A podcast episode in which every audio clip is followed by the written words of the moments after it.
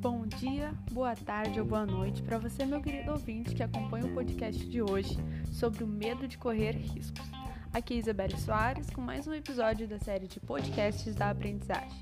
No episódio desta quinta, eu trouxe para vocês uma breve reflexão a respeito do capítulo 9 do livro O Código da Inteligência, de Augusto Cury.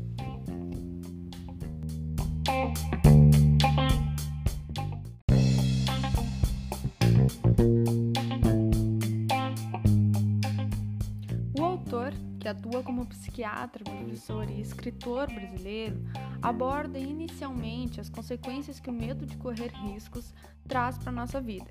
Entre elas, ele destaca o bloqueio à ousadia, à criatividade e à liberdade.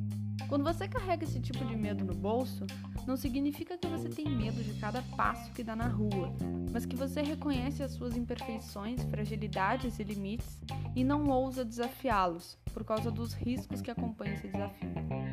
Diante disso, o autor destaca que a existência é um contrato de riscos.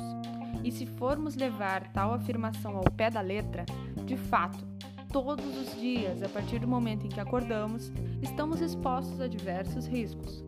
Mas o autor também menciona que esses riscos são cruciais para as relações humanas, pois eles nos humanizam. Por exemplo, digamos que você não visita seus avós com tanta frequência.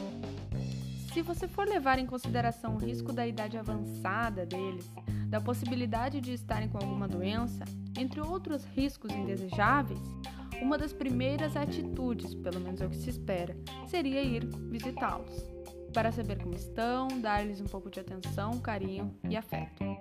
E aí é que você vê o quanto o risco pode nos humanizar sim.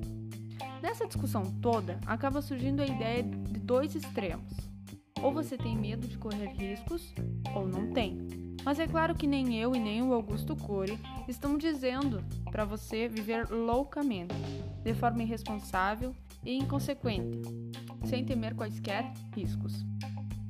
O que realmente estamos lhe dizendo é que correr certos riscos faz parte da vida, principalmente quando você tem objetivos, metas e sonhos para alcançar.